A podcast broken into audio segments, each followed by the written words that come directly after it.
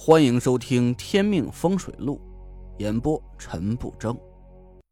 第一百八十集。周栋点头说道：“应该是，中州五魁就只有潘龙子死掉了。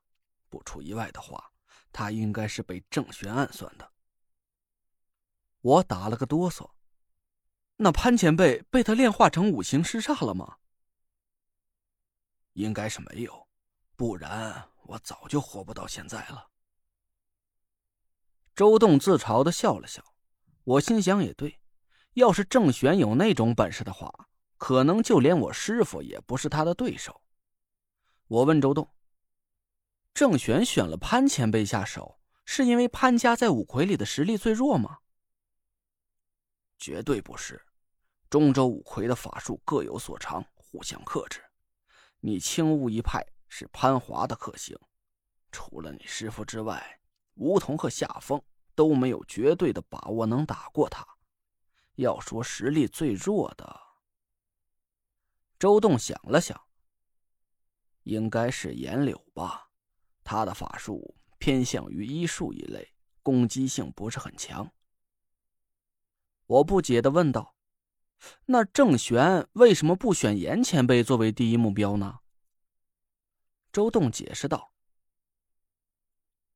五行尸煞大阵的阵眼为火，要想养炼阵法，首先必须找到火形的活尸。”我一下子明白了过来，怪不得苏梅在破解五行尸煞大阵的时候，用一个纸人代替了火方位，不光是因为那具尸体是他父亲的，同时也是破掉了阵法的阵眼。我还想明白了另外一件事郑玄为什么一直在冒死寻找我师傅的踪迹？水克火，要想顺利炼化潘华的活尸，仅靠郑玄自己的道行是不够的，必须有我师傅的水行之气来压制潘华。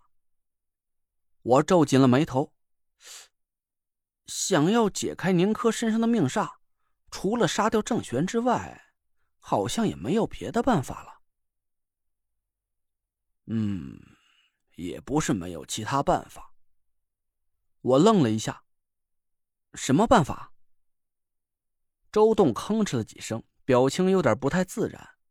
我心里一动，突然想到周栋床底下的箱子，箱子里有很多女士的内衣内裤，难道那是？我紧盯着周栋问道。你消失了二十一年，从来不和家人联系，不光是因为害怕郑玄会报复你的家人，还因为你在做一件见不得人的事儿。你没脸面对你的亲人。要是我没猜错的话，你已经找到宁珂的替身了吧？周栋吃了一惊，眼神慌乱了一下。我冷冷的看着他说道：“你应该知道这么做的后果。”周栋咬了咬牙说：“我一个人的罪孽由我一个人承担，这不关小敏跟小柯的事儿。陈兄弟，请看在小柯的份上救他一命。我知道我坏了风水界的规矩，事后我会听凭你的处置。”我想了想，叹了口气：“现在不是追究责任的时候。周栋说的没错，宁珂的命煞已经迫在眉睫了。”他在哪儿？带我去看看。周栋脸色一喜，随后他转过头看着蒋亮，蒋亮愣了一下，猛地打了个哆嗦：“你，你看着我干嘛？不会是你把什么东西附在我身上了吧？”蒋亮慌忙在自己身上拍打着，周栋淡淡的摇了摇头说：“往左三步，向前七步。”蒋亮迟疑着不敢动。我朝他点了点头，说：“照他说的做。”蒋亮嘟囔着，慢慢挪动脚步：“你可别害我！我告诉你，亮爷，我要是死了，吴二爷不会放过你的啊！”蒋亮话还没说完，突然身子一晃，在屋子里凭空消失了。我吃了一惊。周栋示意我冷静，他从床子下的箱子里拿出一套内衣内裤，把箱子推回到床底下。这是个空间阵法，不用担心。你跟着我的脚步走。说完，周栋跨开步子，踩到一个方位，回头看着我。我犹豫了一下，还是跟上了他，因为我看得出来，周栋对宁敏和宁珂母女俩的感情很深。他要救那娘俩，他就不会害我。跟着周栋走了几步，突然我脚下一空，好像掉进了一个深坑里一样。我身子轻飘飘的，感觉在一直往下沉，直到几秒钟之后，脚才踩到了结实的土地上。眼前一亮，周栋打开了灯，我看了一眼，这好像是个地下室。蒋亮紧贴在墙上，声音里啊都带着哭腔：“陈爷，您可算下来了！这什么地儿啊，乌漆麻黑的，吓死我了！”周栋带着我们往前走去。我们的头顶上就是坟地，我在外面布下了空间阵法，掩人耳目。这二十一年，我就藏身在这里。蒋亮吓得不敢说话，死死的拉着我的胳膊。我们跟着周栋走了几步，面前出现了一道门。周栋打开门走了进去，我拉着蒋亮一起走进门。果然，就像我想的一样，门里是一个地下室，陈设很简单。里面就只有一张床、一张桌子、两把椅子。桌子上放着一些生肉，颜色怪怪的，散发出一股恶臭。我赶紧捂住了鼻子。床上躺着一个人，周栋正在给那个人换衣服。我看了一眼，赶紧把头扭到一边。床上是个年轻的女孩，看年龄和身形都和宁珂很相似。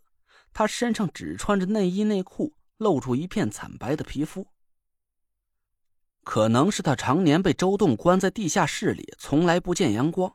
女孩的皮肤白的吓人，连头发的颜色都淡的发白，活像是一具尸体。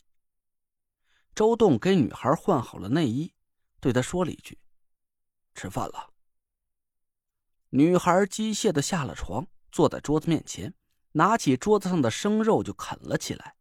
我的汗毛都竖起来了。他吃的是实心肉。周栋叹了口气，点点头说：“这些年，我躲在火葬场里做了火葬工，利用工作之便弄到了这些实心肉。我差点被恶心吐了。实心肉啊，就是尸体上的肉。周栋让女孩穿死人的衣服吃实心肉。”就是为了增加他身上的死气。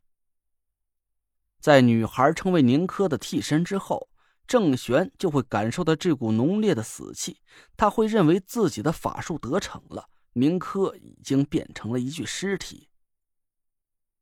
女孩机械的啃着生肉，眼神呆滞，看来是周栋啊用了什么法术控制她的心智。女孩早就已经失去了自主意识。我生气的看着周栋，他讪讪的低下头。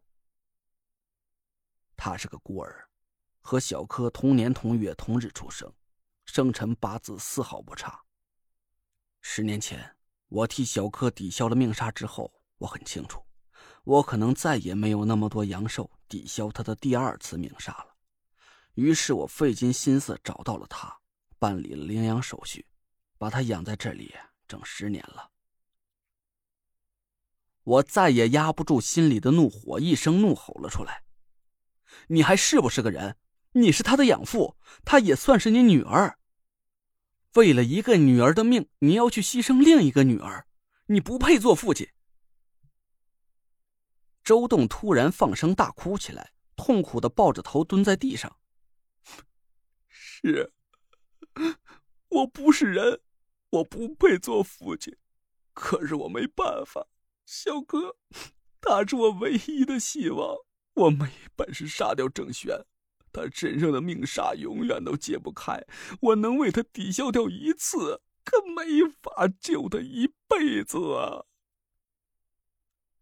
周栋大哭起来，地下室里回荡着他嘶哑的哭声。周栋抬起头来看着我说：“我不擅长换命，你帮我，只要你救下小柯，我……”他咬了咬牙，看向女孩：“我，我给他偿命。”您刚刚听到的是《天命风水录》，我是主播陈不争，订阅专辑不迷路，麻烦您哎再给我个关注。